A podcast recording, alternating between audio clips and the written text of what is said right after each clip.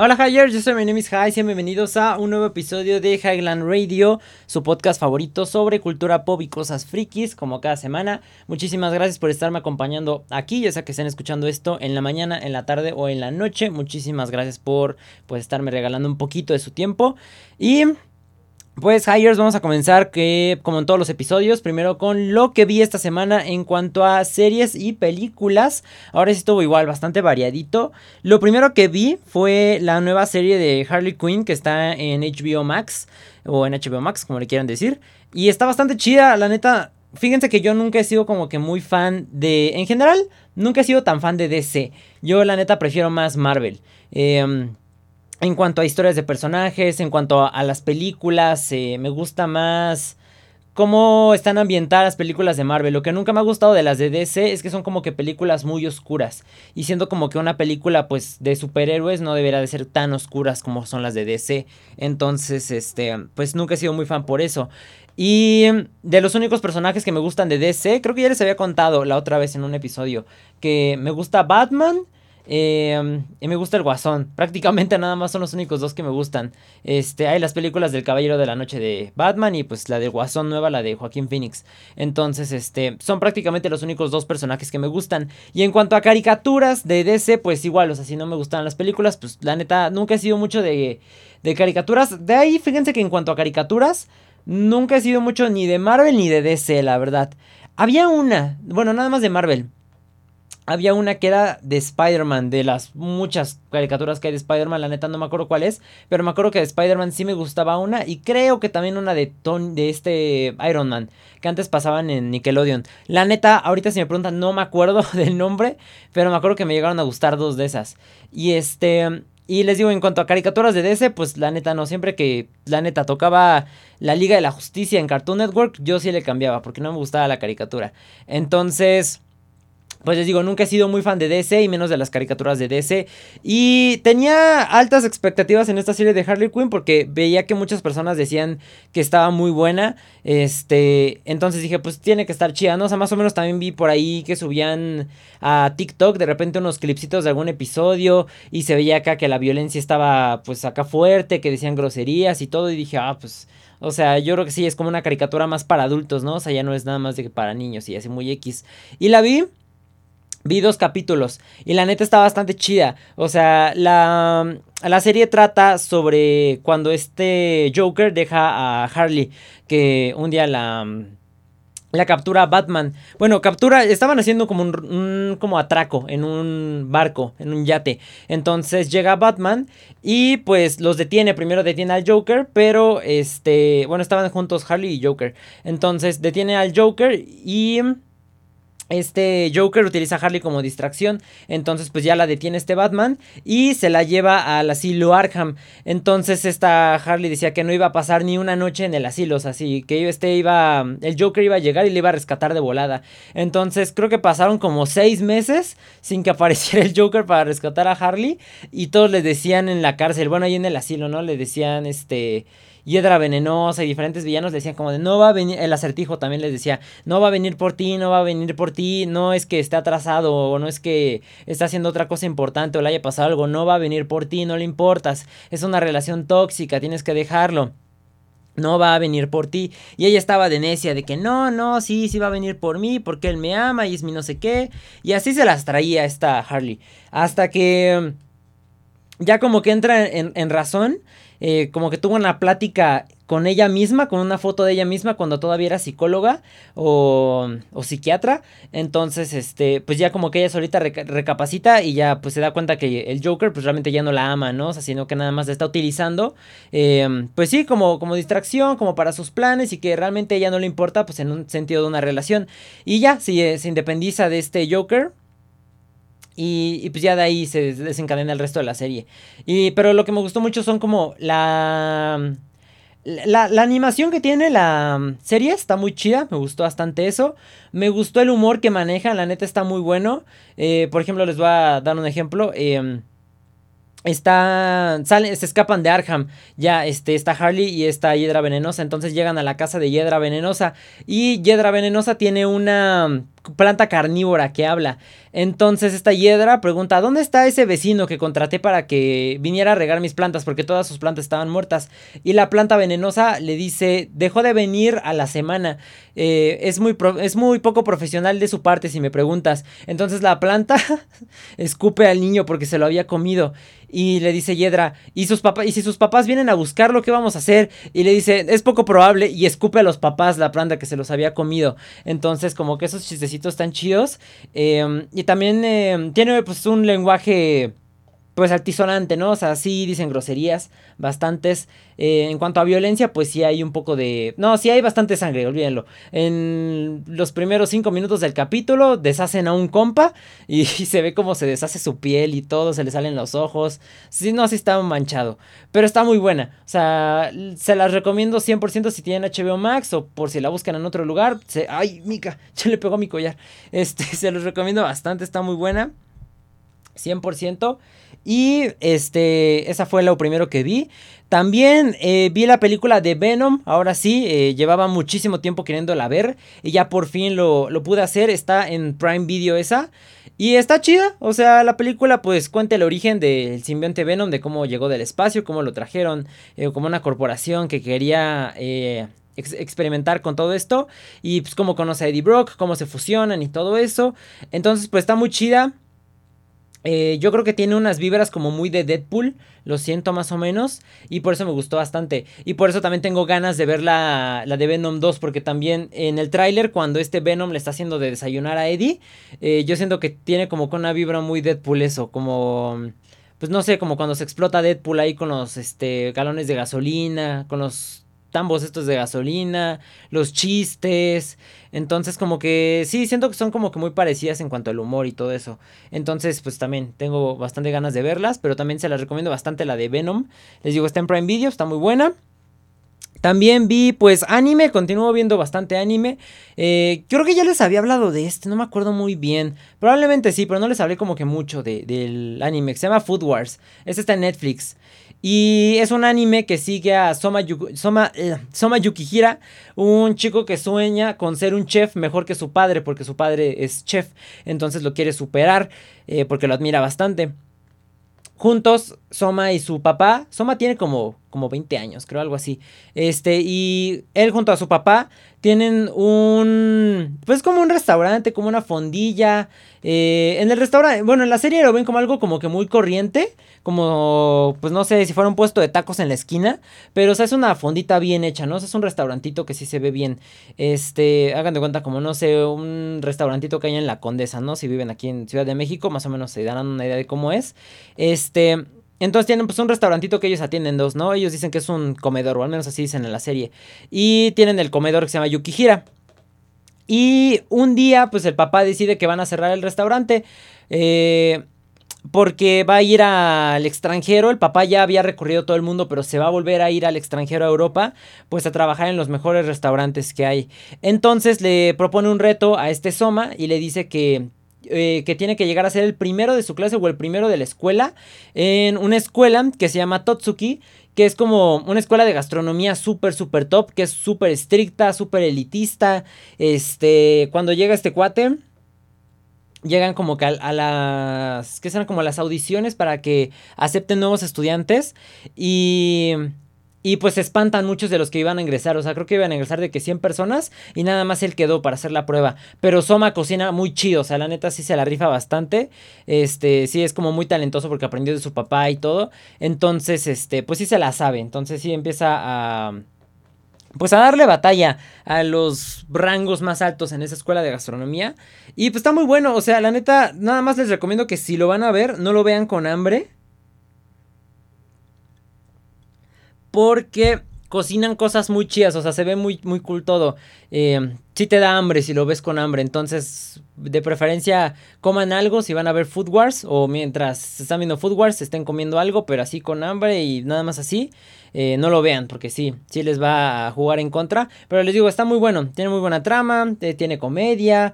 Este, yo pensaba que iba a ser medio aburridón por ser de comida, pero no, la neta sí está bastante chido. Se los recomiendo 100%. Food Wars está en Netflix.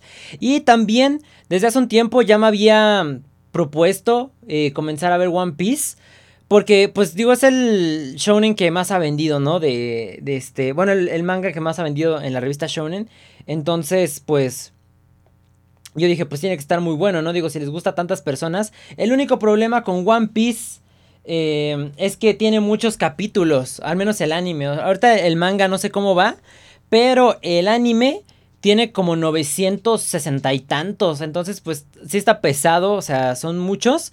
Eh, pero me lo propuso, o sea, dije, no, lo voy a ver, lo voy a ver, porque la neta, ¿saben qué es también lo que me pasa a veces? Que veo como escenas de un anime en Netflix, bueno, no en Netflix, en YouTube o en TikTok o en Facebook, que suben un videito así, de un clip que es algo así, una escena súper épica, ¿no? Una pelea súper, súper padre.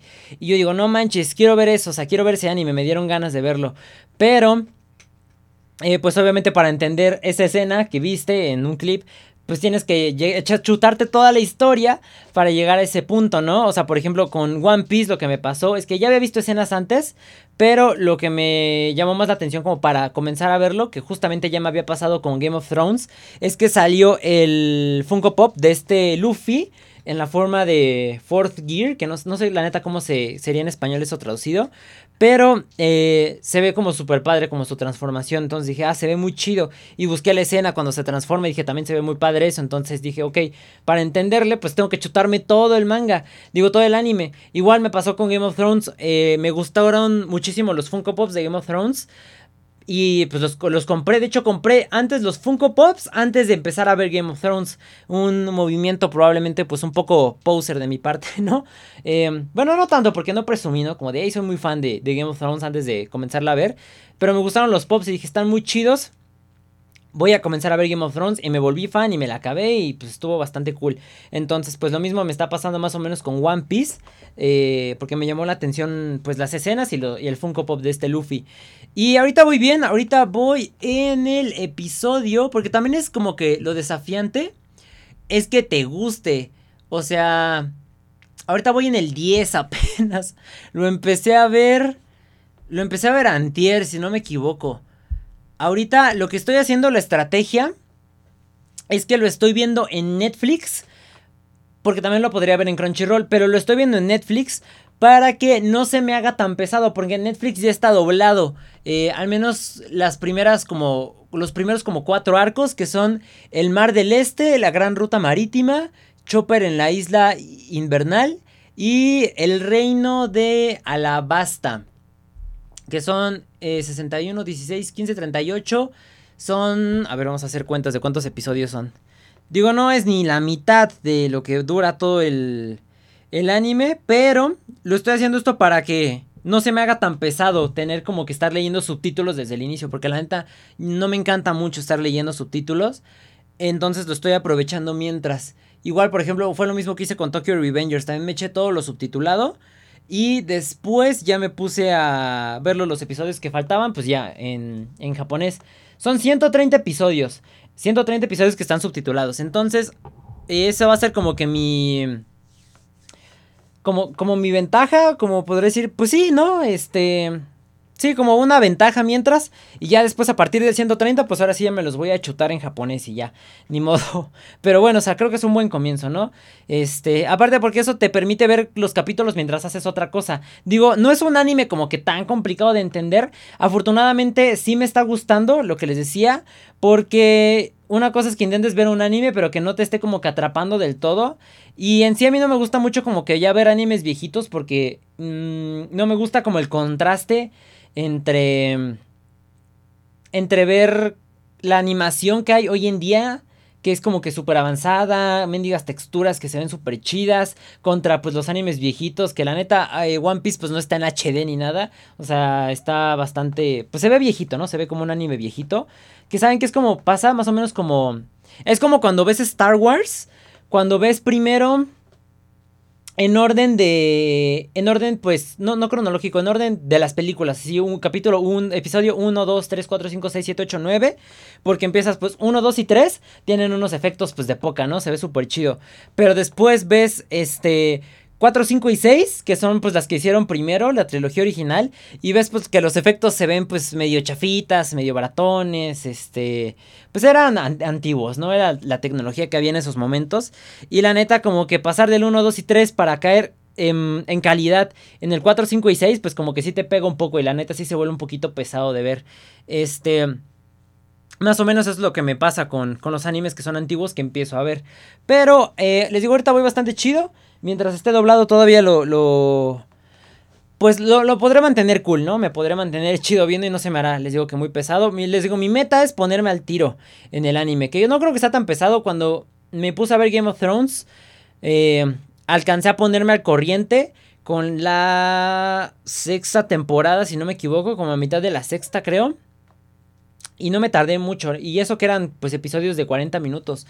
Los de One Piece son episodios de 24 minutos. Entonces pues la neta no creo tardarme tanto en llegar al... al, al 900 y pico que va ahorita, ¿no? Este, y también lo que les decía de Tokyo Revengers. Eh, ya ahorita ya me puse al corriente con el manga, la neta está bien chido. Este... Se los recomiendo muchísimo. Está muy bueno. Eh, lo encontré. También hay unos chavos que se dedican como a, traducir los episodios. Bueno, los volúmenes del manga. Entonces, este. Ya ahorita van en el 216. En, en la edición 216 o volumen. La neta no sé cómo se maneja ahí. Exactamente, este, o en la edición, les digo. Pero em, ya me puse al corriente, la neta, les digo, está muy bueno. Ya va en el arco final Tokyo Revengers. Y se ve, se está chido, o sea, la neta sí está muy bueno. Vale totalmente la pena haberlo leído.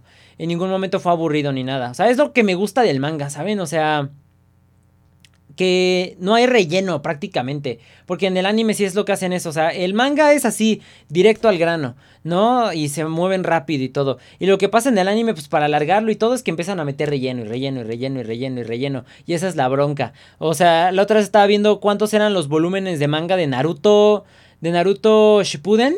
Y vi que eran bien poquitos, y dije, no juegues, y en el anime siento que son un montón, y el relleno y todo, entonces pues eso sí te, te complica bastante. Pero les digo, vale bastante la pena verlo. Y les digo, también pues ya después les estaré actualizando ahí como voy cada semana en One Piece. Y esperamos ponernos al corriente con el episodio 900. Pasando a noticias relacionadas con el anime. Pues esta semana, eh, justo eh, hoy, lunes, ya es oficial que Funimation compró Crunchyroll. Ahora, eh, desde finales del año pasado se habló de esta compra, pero aún no se concretaba, o sea, aún seguían tratos y todo esto.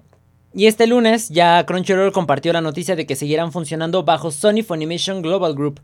Entonces pues ya van a ser, eh, se van a fusionar las dos plataformas Funimation y Crunchyroll. Lo cual está bastante chido porque digo, al menos aquí en México eh, lo que es la plataforma de streaming de Funimation, y ya se los había contado la otra vez, no está como que yendo del todo bien, porque les digo que todavía están teniendo fallas hasta con poner los subtítulos, o sea, que vayan a tiempo con la animación.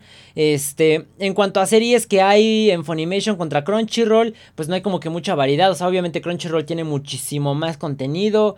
Eh, nada más de Funimation, el único anime que quería ver que era exclusivo, y les digo que para el que usé, bueno, mi prueba gratis fue Boku no Hero. Las primeras temporadas estaban ahí porque en Crunchyroll nada más está hasta la quinta.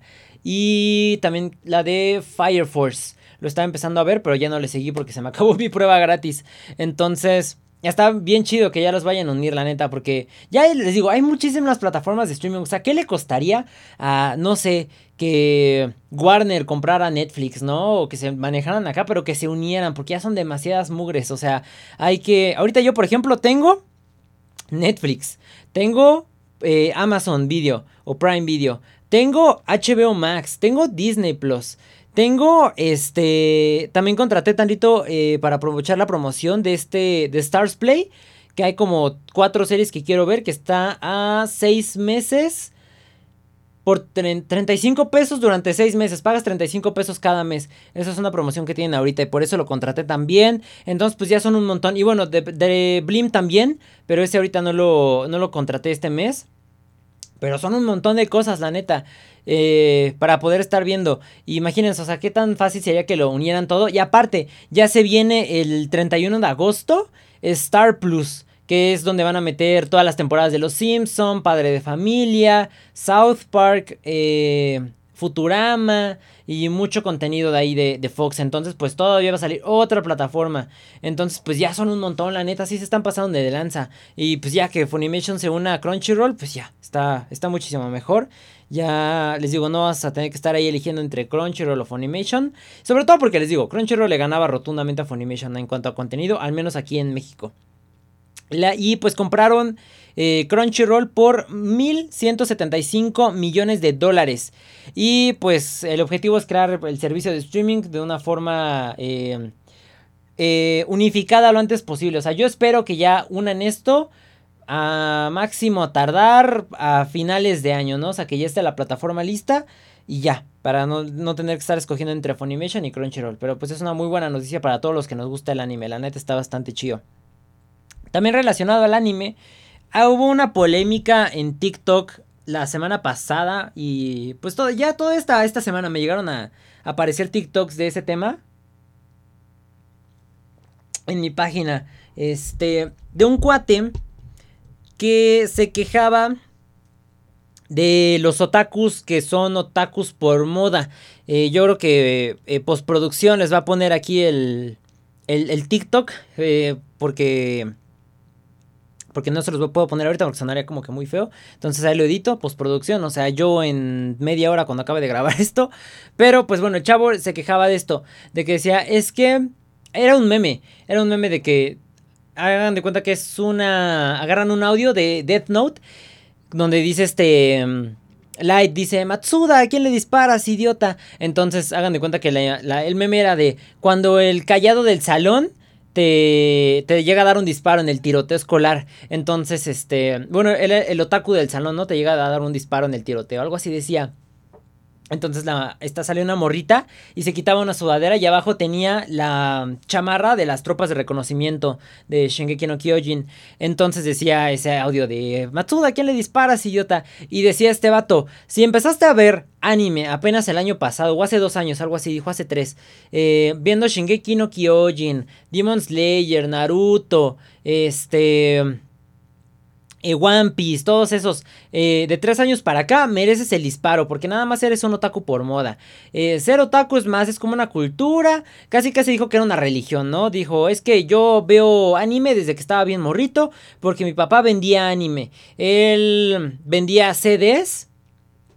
Y el chiste era que comprabas el CD y hasta ahí podías ver, ¿no? tenías que ir comprando los nuevos DVDs para que pudiera seguir al tanto del anime y él no era algo muy conocido. Entonces, este, para que seas otaku, pues tienes que, después de todo eso, tienes que no solo, no solo ir a una convención, no solo hacer cosplay, no solo hacer arte de personajes de anime, nada de eso te hace otaku. Este, dijo que si después de quién sabe cuántos años, creo que dijo como 20 o algo así, todavía te sigue gustando, entonces pues realmente eres un otaku, ¿no? De verdad, es como de no manches. O sea, y todos se lo funaron, la neta. Dijeron, no juegues, ni para pedir la visa, para sacar visa te piden tantos requisitos. Y la neta sí se la voló, o sea. Yo sí comparto hasta cierto punto esa idea de que hay mucha gente que empezó a ver anime por moda, pero existen las dos vertientes, ¿no? O sea, de que comenzaste a ver anime por moda, ok, ¿no? Comenzaste viendo Naruto, eh, ok. Entonces, esta realmente te gustó y ahora eres fan y aunque pase la moda, tú vas a seguir viendo anime. Y está la otra que empezaste a ver por moda, pero solo dices que te gusta para encajar socialmente. Y es algo que realmente pasa. Y se los conté como en unos de los primeros episodios que les decía de las morritas que empezaron a ver anime. Porque le gustaba un morrito otaku. Bueno, no un morrito otaku, sino un morrito, un fuckboy. Que le gustaba el anime y por eso la morrita empezó a ver anime. Y ya de ahí se volvió una falsa fan realmente. O sea que nada más dice como de sí, soy bien otaku y bien kawaii y no sé qué. Pero nada más para encajar, para gustarle al, al cuate que le gusta anime. Entonces sí pasa, y varios me lo confirmaron, varios sí me pusieron como de yo sí he visto anime nada más porque me gustaba una niña o porque le gustaba un cuate. Entonces pues está eso. Y aparte lo que no me gusta de eso, yo digo hay de niveles, ¿no? Porque digo hay unos que son más intensos que yo. Eh, que por ejemplo ven a una morra que dice que le gusta el anime y empiezan con las preguntas de ¿y cuántos te has visto? ¿y cuál es tu personaje favorito? No sé qué, ¿y cuánto tiempo llevas viendo anime? ¿y qué más has hecho? ¿y compras cosas de anime? y así, y preguntas muy cañonas. Entonces, hay niveles, ¿no? De intensidad, obviamente hay un lado pues muy tóxico de esto que es el fandom de todo el anime. Eh, pero les digo, hasta cierto punto encuentro... Eh, coincide en el punto de ese enojo un poco porque esas mismas morras que dicen que son super fans y todo eso y nada más es por encajar, pues son las mismas que hace como en el 2012 bulleaban a los otakus y les decían que eran unos ridículos y que no se bañaban y no sé qué, este, por ver anime. O sea, les digo, antes sí era un bullying muy cañón el que te hacían por ver eh, anime. Y de unos, que serán? Tres años para acá se volvió una super moda y eres super cool si ves este anime. Pero obviamente todo dependiendo de, eh, obviamente, tu apariencia, ¿no? Como muchas cosas hoy en día. O sea, si eres feo, si eres hombre pero si eres feo y ves anime, eres un mugroso, ¿no? Y eres un inadaptado social. Pero si eres hombre y eres guapo, eres súper cool por ver anime y estás en onda, ¿no? Y si eres mujer, ahí da lo mismo. Si eres fea o eres bonita, no importa. Vas a tener cuates detrás de ti, ¿no? O sea, que les gustas y todo eso, entonces ahí sí no importa realmente. Pero en cuanto a lo que es hombres, depende si estás guapo, si estás feo, en cómo te van a juzgar por ver anime. Este. Yo creo que ser otaku, en mi opinión, es como ir nada más un poco más allá de ver anime, ¿no? O sea, también depende qué tanto anime ves. Digo, es que les digo, no me quiero meter como en la misma opinión de ese cuate.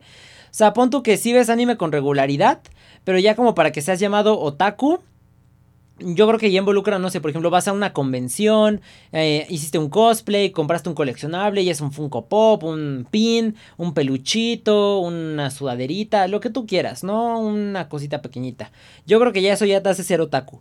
La neta, o sea, no lo veo tan complicado. Yo creo que es como que seas muy fan del anime y que aparte hayas comprado alguna cosa, ¿no? Un recuerdito o algo que represente ese fanatismo físicamente.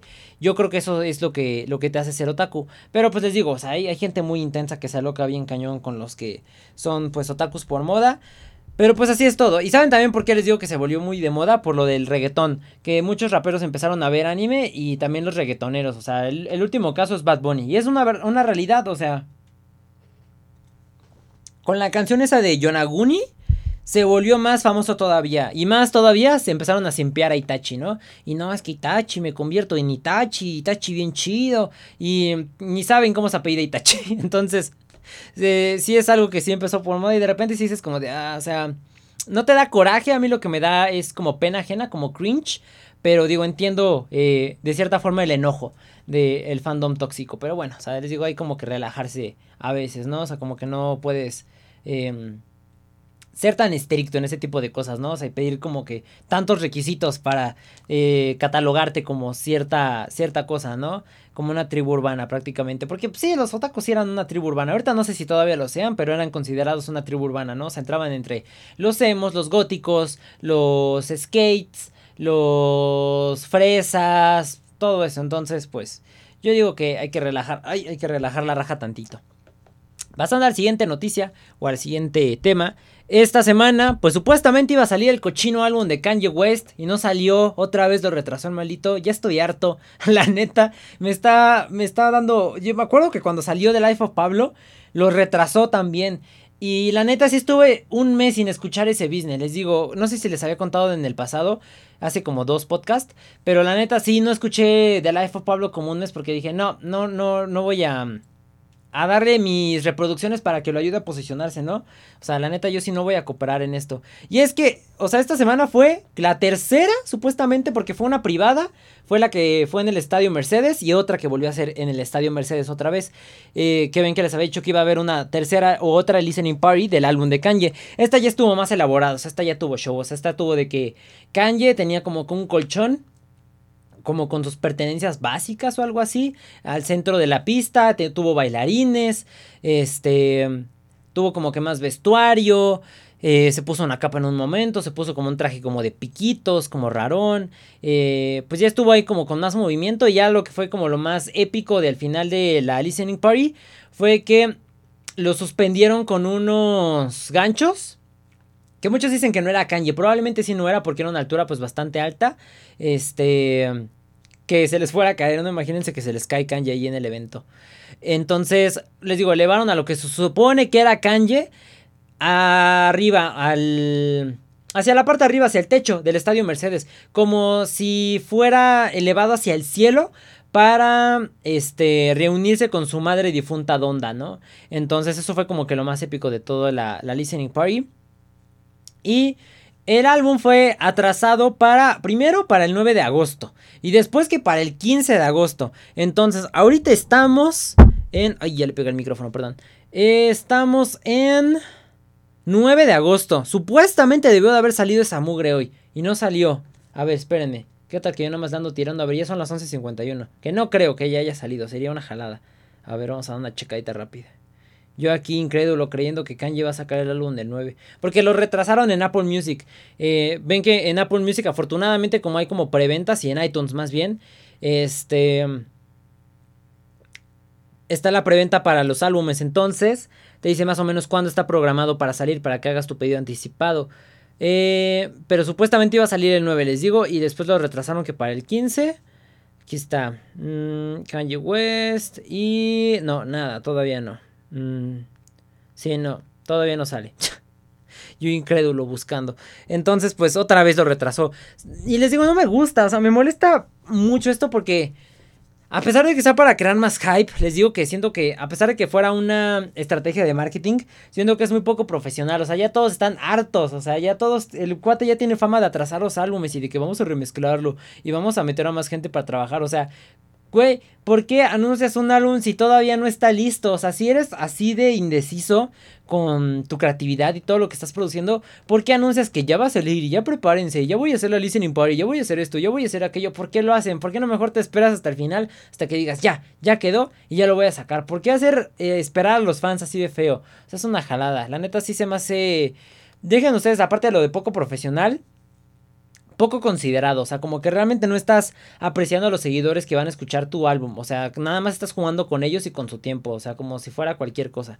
Pero pues a ver si sale el 15. Si no, pues ya nos estaremos quejando la próxima semana otra vez de esto. O sea, es 15. Les digo, hoy es 9. Hoy es lunes 9. Técnicamente tendría que salir el domingo de esta semana. O sea, técnicamente ya el martes que viene les tendría que estar hablando de qué, está, qué tal estuvo el álbum. Pues esperemos que sí suceda. Pasando al siguiente tema.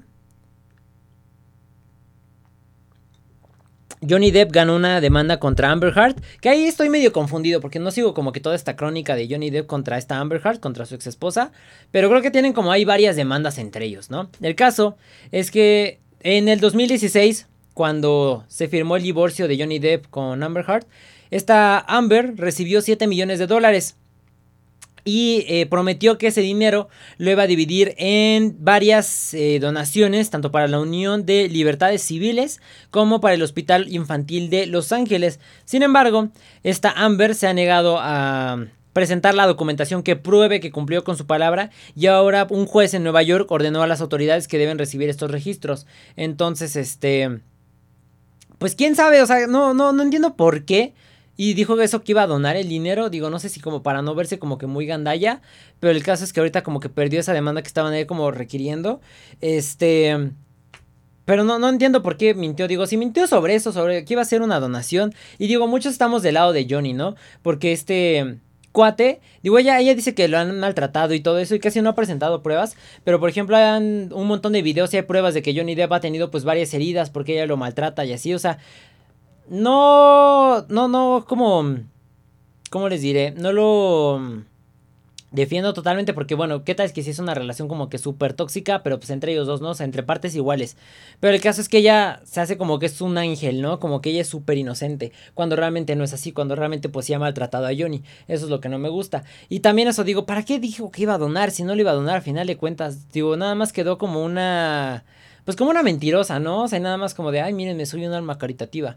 Pero pues al menos digo, ya está empezando a salir poco a poco la luz la clase de persona que es Amber Heard, ¿no? O sea, ya lo que faltaba nada más era que la corrieran de las películas estas de DC, de las de eh, la Liga de la Justicia y todo eso. Entonces, pues, poco a poco va ganando terreno Johnny. Pasando al siguiente tema, les va a dar un consejo bien cañón. Eh, limpien su celular, no solo en el exterior de la mugre y todo lo que se le pueda pegar, sino que limpienlo internamente, limpien su memoria de vez en cuando. Descárguense un limpiadorcito, de esos hay un montón, tanto en pues para para, para Play Store como para para iPhone, en Android o iPhone. Este, descárguense un limpiador, la neta, porque yo no sé cómo demonios, de verdad, TikTok llegó a ocupar 10 GB de espacio de memoria en mi celular. Imagínense, mi, mi celular tiene 32 GB de, memoria interna. Le puedes meter una, una, SD, pero hay cosas que no se guardan en la SD. O sea, las aplicaciones a fuerza se guardan en la memoria interna y las fotos también de, nativo. O sea, lo único que sí puedes escoger es que se guarden los datos que se descargan de otra aplicación. O por ejemplo, la música, ¿no? De, de Apple Music y pues la lista de reproducción en general. Eso sí se puede guardar en la SD. Pero lo que son como que lo más fundamental del celular no se puede. Entonces, les digo, tengo 32 GB. Y luego aparte mi celular es de compañía, o sea, es de Telcel. Entonces tengo, bueno, no son tantas, pero son... Es que tengo duda ahí en eso. Pero está en Telcel. Y tengo aplicaciones que son de que Claro Shop, Claro Video y no sé qué. Y esas no se las puedo quitar. También tengo una que dice mi chip Telcel, SIM Telcel, no sé qué. Y también tengo un montón de las de Google. Tengo un montón. Tengo el calendario. Tengo Google Fotos. Tengo no sé qué. Y esas tampoco se las puedo quitar. Entonces, no sé si este, liberándolo también puedo quitar esas de Google o solo las de Telcel.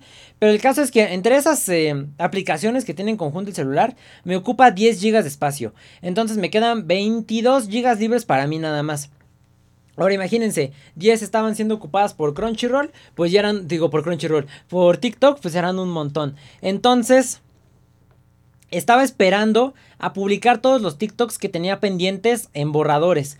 Eh, porque tenía varios que eran dúos de otras cuentas. Entonces lo que tenía que eh, esperar era publicarlos.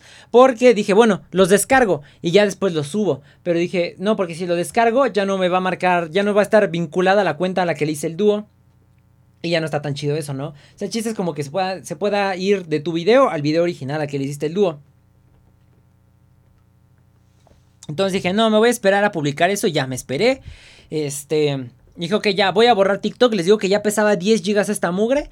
Y ya lo borré. Y se liberaron 10 GB de espacio de mi celular. Neta, ya no tenía nada, nada, nada de espacio. Tenía medio giga, no les miento. Tenía medio giga que tenía que estar limpiando a diario para que me liberara. Ahorita tengo. Eh, en uso 24.43 gigas. O sea, imagínense, todavía tengo 8 GB de espacio. Y aparte con todo eso que liberé, ya pude descargar más aplicaciones que necesitaba que había borrado. Ya pude volver a descargar Discord, Telegram, Twitter, el Messenger y el Facebook, la versión completa. Este, también descargué otras extras. Descargué 6 juegos que no tenía juegos en mi celular. Descargué uno que, de hecho, se llama Ski Safari de Hora de Aventura. Porque hay un juego original que se llama Ski Safari y Ski Safari 2. Y en ese hicieron como una colaboración con Hora de Aventura y sacaron Ski Safari de Hora de Aventura. Y está muy bueno, está muy entretenido. La neta son de esos jueguitos que son como rapiditos, ¿no? Como para pasar el tiempo.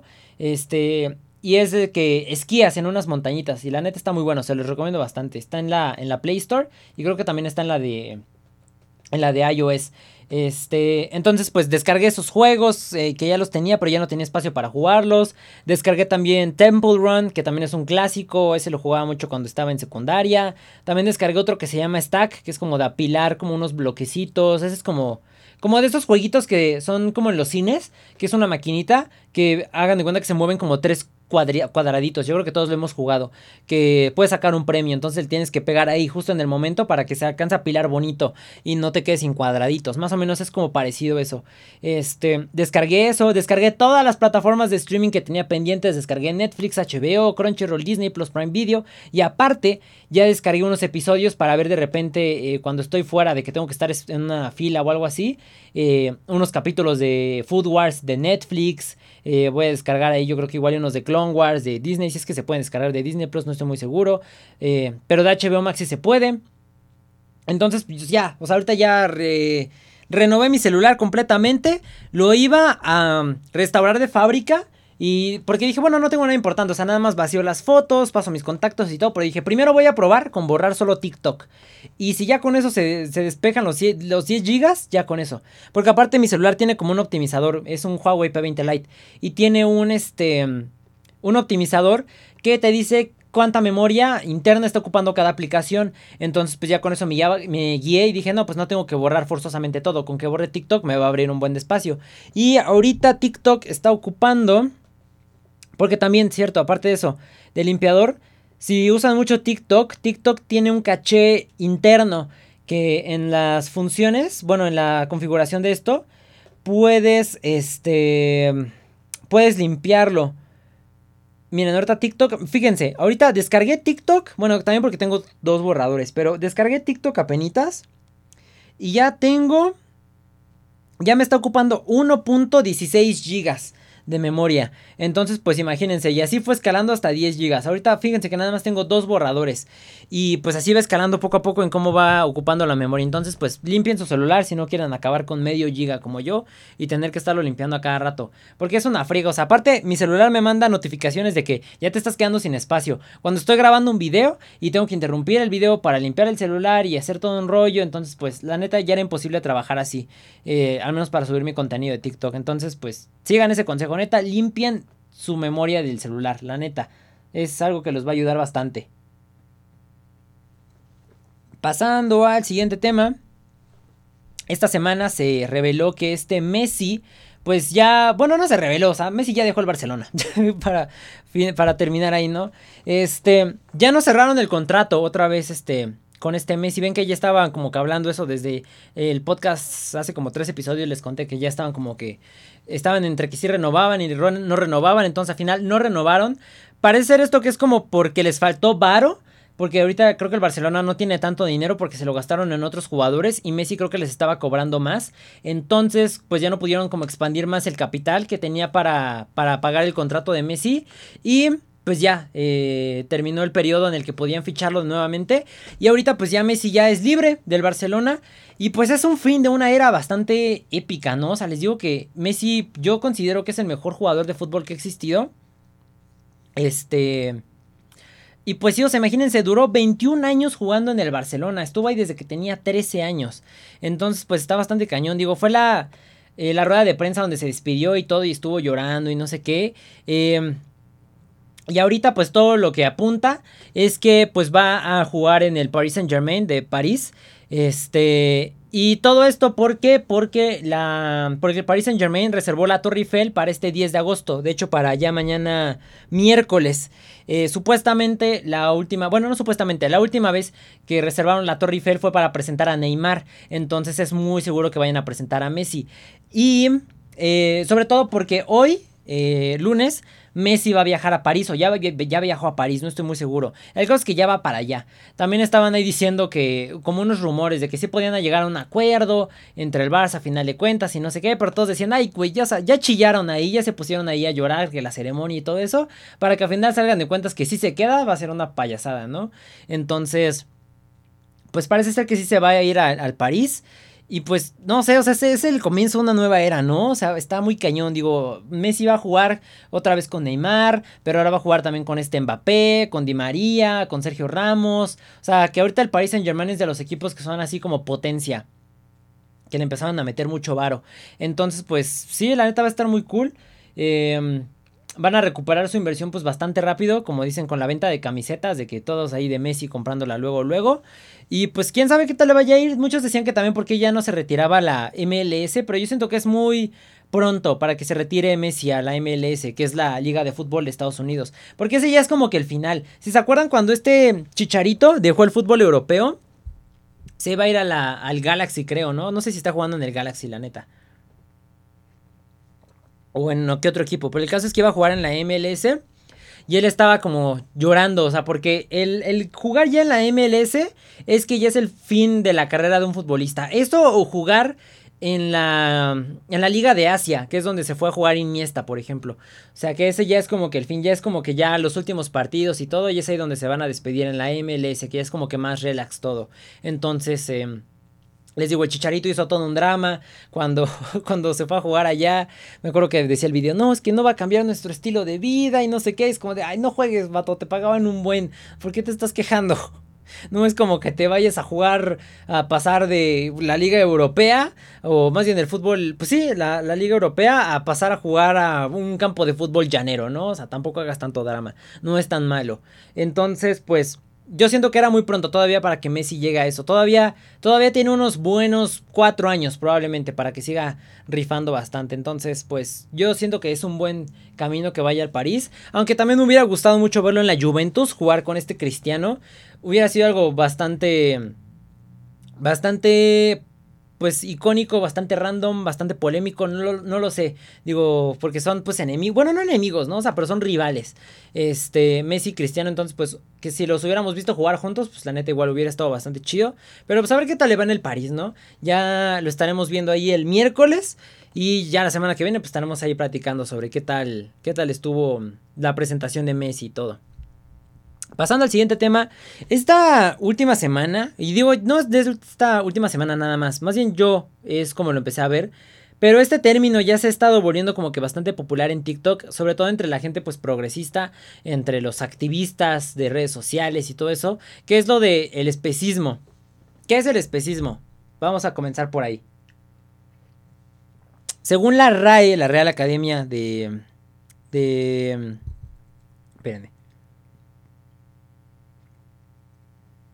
A la Real Academia de Lengua Española, el especismo se define como discriminación de los animales por considerarlos especies inferiores.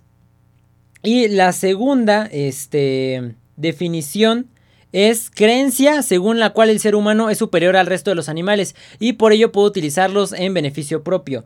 Este, entonces pues ya, este, se empezó a hacer todo un desmán con esto del especismo porque, o sea, esto es como yo lo que entiendo es que si es algo especista, es por ejemplo que no sé, pateas un perrito, lo discriminas de que, ah, pinche gato, no te puedes defender, entonces lo pateas, ¿no? Los maltratas. Yo creo que eso sería como especista, como de, son, no sé, los que maltrataban hamsters, ¿no? Por ejemplo, eh, cosas de ese estilo. Yo creo que eso sería como que el maltrato, eso sería especismo, eso sí lo consideraría especismo. Pero lo que quieren meter la gente ahora es que es especista usar accesorios o ropa que haga alusión a algún animal, a pesar de que este sea sintético. El material, por ejemplo, decían que usar orejas de gatito es especista. Y así ya van varias que les tiran de que es que usar orejas de conejo es este. Es este, es especista. Y ahora que también usar este por ejemplo, disfraces de todo tipo, eh, cualquier cosa que haga alusión a un animal. Ahora, yo sí estoy de acuerdo en que usar, por ejemplo, pieles, ¿no? O sea, eso sí es, es, maltrato, eso sí sería especista. Porque digo, hay veces en las que les quitan pues las plumas a ciertos animales y siguen con vida, este, los pelan, los dejan ahí moribundos. Eh, entonces yo sí estoy de acuerdo con eso, que sí está mal usar pieles, totalmente eso. Pero, o sea, digo, ¿cuál, cuál es el problema con usar un disfraz de algún animal, ¿no? O sea, ¿qué dicen? ¿Le estás faltando el respeto al perrito o qué onda? ¿Se está sintiendo mal? ¿Sus sentimientos eh, le van a doler o qué onda? O sea, la neta ahí eso ya hacemos una, payasada completamente, se me hace una tontería. Eh, les digo, ¿quieren incluir todo esto? O sea, digo, en todo caso, sería pues especista ya hasta tener una mascota, por ejemplo, ¿no? Porque pues ya no lo está sacando de su hábitat, ¿no? O sea, ciertos animales como serían pues este los hamsters y todo eso. Eh, y bueno, en general cualquier animal, ¿no? Pero de que un hurón, una chinchilla, así la estás sacando de su hábitat. Entonces, pues ya lo estás ahí teniendo en tu casa y eso ya sería especista algo así. A pesar de que le, des una mejor vida de la que podría tener afuera, ¿no? Que se la pueda devorar algún otro animal. Entonces, pues ya están metiendo como que muchas jaladas. O sea, y aparte pelean como que las cosas más estúpidas. O sea, son acá de que no, si yo soy bien activista y los derechos de los animales y peta y acá. Pero están peleando en TikTok. O sea, se están ahí haciendo de que no, es que es especista usar orejitas de gatito en un video de una morra de TikTok. ¿Por qué si quieres defender a los animales, no vas y te pones, no sé, ahí a los, este... A los lugares donde matan eh, animales, donde los hacen sufrir, todo esto para que ya esté a los rastros. Eh, ¿Por qué no vas ahí a hacer todo tu desmán? En vez de estar ahí peleando o diciéndole a una morra que es especista usar unas orejitas de conejo. O sea, ¿por qué hacen esas ridiculeces? Si le vas a entrar chido a hacer el activismo y todo eso, pues entra acá con todo, no le saques. O sea, nada más le tienen miedo. O sea, es como que nada más cuando les conviene son como que bien políticamente correctos y súper activistas y súper considerados con los, con los animales. Cuando la neta no, o sea, la neta nada más es como pues como no sé, como para formar a fuerza parte de su personalidad o algo así. Siento que es gente que tiene demasiado tiempo libre, es lo que les decía cuando fue, cuando una tipa decía que consideraba que era eh, el casarse era un ritual patriarcal, algo así dijo. O sea, es gente que neta tiene... Em, mucho tiempo libre, necesita un hobby, les surge un hobby, pónganse a leer, pónganse a dibujar, pónganse a hacer lo que ustedes quieran, pero necesitan un hobby para dejar de estar pensando en tantas tonterías y en tantas cosas de las cuales quejarse. O sea, les digo, sea, hay, cosas más importantes que estar peleando ahí en los videos de TikTok especistas, ¿no? O sea, les digo, deberán de ir a pelear cosas eh, realmente importantes. Pero pues la gente no lo entiende. Y aparte no entiendo cuál es el punto. Digo, imagínate pasarte toda tu vida peleando por un... por una causa que, digo, para empezar es una causa estúpida la que están peleando ahí ellos. Y aparte que realmente ni te van a pelar. O sea, te vas a morir. Vas a haber desperdiciado toda tu vida peleando por una causa que ni siquiera va a progresar. La gente no va a dejar de comer animales. O sea, y aparte porque no todos podemos. No todos podemos comer ahí de que volvernos veganos. Y de que compra un sustituto de carne. Y para que hagas esto. Para que no te falten vitaminas. No, la neta no podemos hacer eso todos. Ya estamos acostumbrados. Toda la evolución que se dio del hombre. Desde que éramos pues homo sapiens y todo eso. Hasta lo que somos hoy en día es porque hemos comido animales, no hay de otra. O sea, podrá sonar muy cruel para algunos y muy crudo, pero es la verdad. Si no, no hubiéramos evolucionado. Y si dejamos de comer y todo eso, vamos a dejar de evolucionar. Y es la verdad. Ven que, por ejemplo, hay este. Personas que creo que ya tienen menos dientes porque la, la, evolución pues también como que ya fortaleció ciertas partes de la boca o algo así, que ya hace que no sea necesario tener... Ah, las, las muelas del juicio, ya me acordé, que ya no es necesario tenerlas porque ya no pues masticas con... ya no los usas acá, creo que eran para roer huesos o algo así era, las muelas del juicio. Hay gente que ya nace sin las muelas del juicio, entonces eso es parte de la evolución. Imagínate, si dejamos de comer carne y todo eso, pues vamos a dejar de tener los nutrientes, vamos a dejar de evolucionar y vamos a valer gorro. Entonces pues la neta sí se me hace una jalada todo esto que están haciendo. O sea, siempre está sacan como de contexto todo en cuanto a lo que es términos así de que especismo, em, clasismo, racismo, todo esto, apropiación cultural, todas esas tonterías. Y, y les digo, o sea, es, una tontería, la neta. Aparte, ¿en qué se basan? O sea, ¿quién, ¿quién, les dijo que era realmente eso? O sea, ¿quién les dijo, quién les metió esa idea? Eh, para decir que algo es especista, ¿no? Que los, los disfraces son especistas. O sea, a un vato de peta, otro activista loco. O sea, ¿en qué se están basando? Digo, mínimo básense en unos estudios científicos o algo acá. Porque digo, está diciendo es que es especista. No, la neta, no, se me hace una burrada. Pero bueno, pasando al siguiente tema. Pues ya terminaron los Juegos Olímpicos este domingo pasado. ya fue la ceremonia de clausura y todo. Y pues a México la neta no le fue muy bien, eso no es ningún secreto ni nada. A pesar de que asistieron 128 atletas mexicanos, solo se consiguieron 4 medallas de bronce, un montón de cuartos lugares y un montón de octavos lugares también. Y pues de estas 4 medallas de bronce fueron de Alejandra Valencia y Luis Álvarez en tiro con arco, eh, de Gabriela Agúndez y Alejandro Orozco en clavados sincronizados desde plataforma de 10 metros, también de Aremi Fuentes en alterofilia, y por último, de la selección mexicana de fútbol que pues le ganó a Japón. Entonces, pues esas fueron nada más las cuatro medallas de bronce. La neta fue un desempeño pues bastante chafón. Eh, yo les digo que digo, de 128 atletas, nada más cuatro. O sea, la neta sí está, digo, mínimo más de 100, porque digo, ahí en esos 128 atletas sí están considerados pues todo el equipo de fútbol.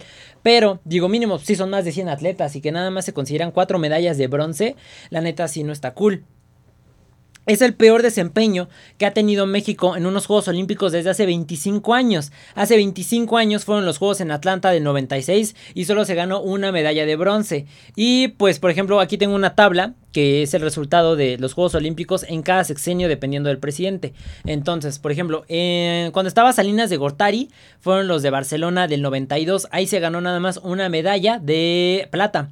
Después, cuando estuvo Ernesto Cedillo, a él le tocaron los de el 96 de Atlanta, que nada más les digo, ganaron una medalla de bronce. Después le tocaron los de Sydney 2000, que ahí se ganaron seis medallas, una de oro, dos de plata y tres de bronce. Después tenemos a Vicente Fox, que a él le tocó el de Atenas 2004, ahí se ganaron cuatro medallas, tres de plata y una de bronce. Después entró Felipe Calderón y con él se ganaron eh, en Beijing del 2008 se ganaron cuatro medallas, dos de oro y dos de bronce. Y en Londres de 2012 se ganaron siete medallas, que fueron tres de bronce, tres de, este, tres de plata y una de, de oro. Entonces se ganaron esas. Y de hecho una de ellas fue, bueno, no contó tanto, eh, una de las medallas, porque en ¿cómo se dice? En, en la... Mm, en, el este de, de alterofilia, cuando fue lo de... Lo de este Felipe Calderón en Londres. Eh, dice, Luz Acosta recibió la medalla olímpica de bronce en alterofilia tras darse a conocer el caso de doping de tres deportistas, uno de Kazajistán, uno de Rusia y uno de Turquía. Entonces, eso fue como en 2018, o sea, ya posteriormente de que ya había pasado todo este rollo, le dieron la medalla de bronce porque ya salió como que todo este rollo. O sea, ya no fue como porque se le haya rifado mucho, sino que fue como que ganar por default, ¿no? Pero bueno, ahí se ganaron siete medallas. Y con Enrique Peña Nieto fueron los de Río 2016 y se ganaron cinco medallas. Dos de bronce y tres de plata. Y pues ahorita con Andrés Manuel, cuatro de bronce nada más. Entonces, pues el mejor desempeño fue cuando estaba Felipe Calderón, ¿no? Y sumando eh, todos los juegos en los que ha estado México, se han ganado 73 medallas en total, 13 de oro, 24 de plata y 36 de bronce.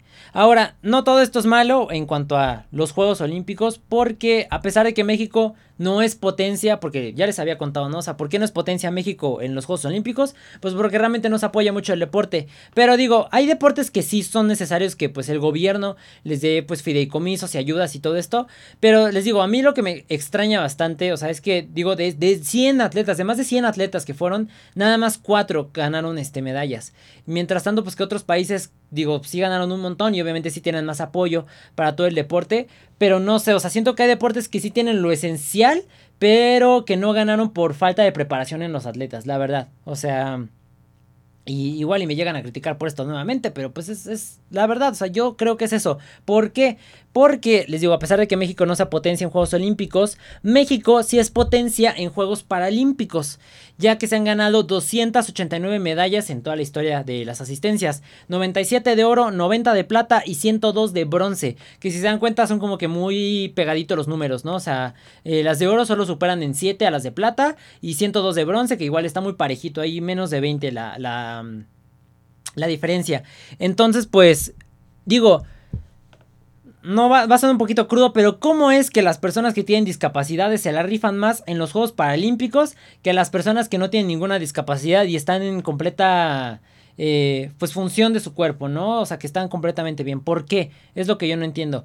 Eh, digo, si, digo, bajo la lógica más o menos sería esto. Si no apoyan a los deportistas de los Olímpicos, pues menos apoyarían a lo de los Paralímpicos, ¿no? Y aún así ellos han tenido más éxito en los juegos este, que les corresponden. Entonces, pues, no sé, hay algo como que no me cuadra. La neta, yo siento que, ¿saben? Como también veo en los, en los Juegos Olímpicos que se nota realmente cuando alguien como que se ve, que está como que nervioso, como que muy preparado para hacer algo. Yo siento que muchos de los atletas, y no solo de México, sino en general de otros países, como que se confiaron, como que siento que nada más iban como que a presentarse como si fuera cualquier otro día de entrenamiento, como de eh, veas tu rutina y ya, bye, o veas tu clavado y ya, bye, como que muy X, como que no se lo tomaron como que tan en serio. Yo lo siento bastante, como, como que lo vi en muchos, este atletas, porque se ve luego, luego, o sea, les digo que yo en mis torneos de karate veía cuando un vato iba como súper concentrado y cuando otro nada más iba como que tirando hueva y nada más para, pues, contar eh, asistencia. Entonces, pues yo creo que más o menos pasó estos, en estos Juegos Olímpicos.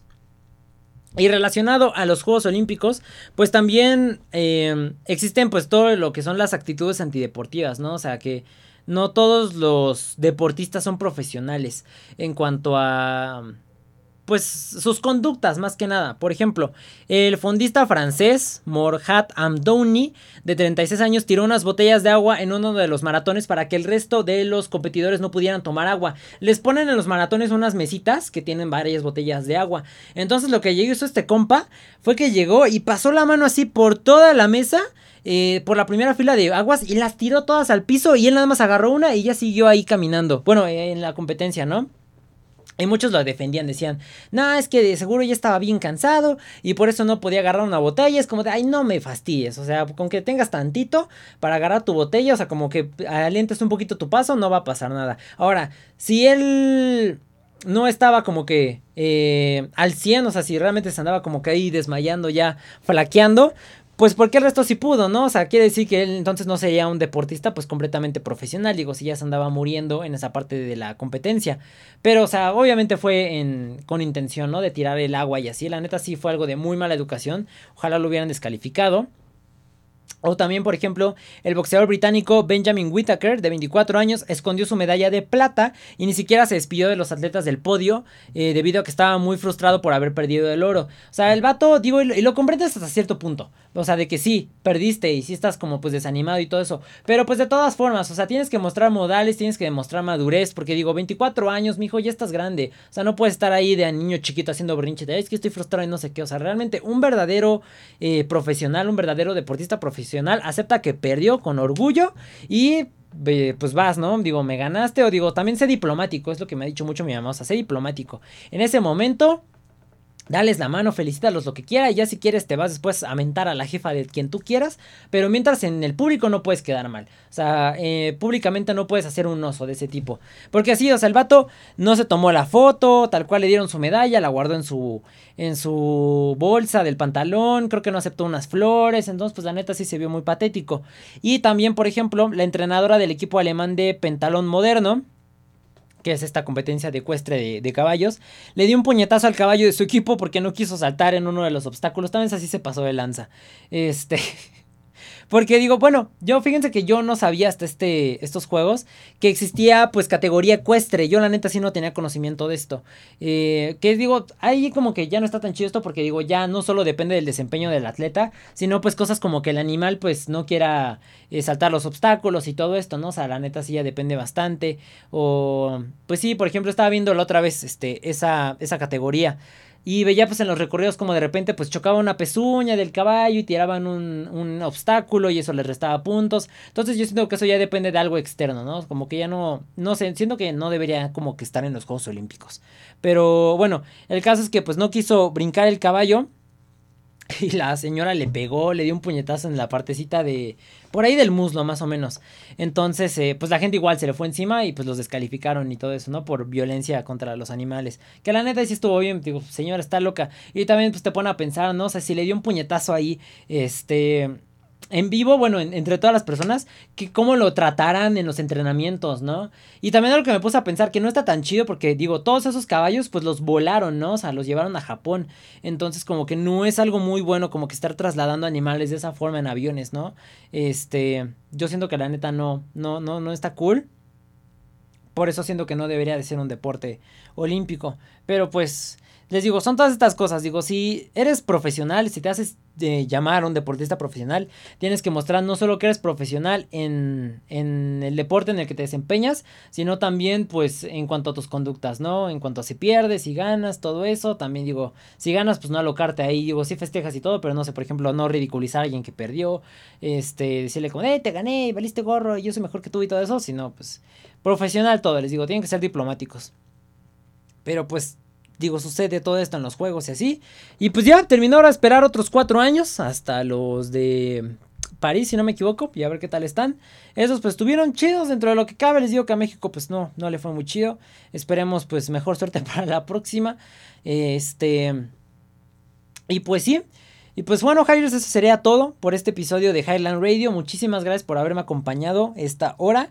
Eh, recuerden que me pueden seguir en TikTok y en Instagram como My Name is. Recuerden que High se escribe H I latina. Y también me pueden seguir en YouTube como My Name is High completo. Están los links de todas formas si están en YouTube.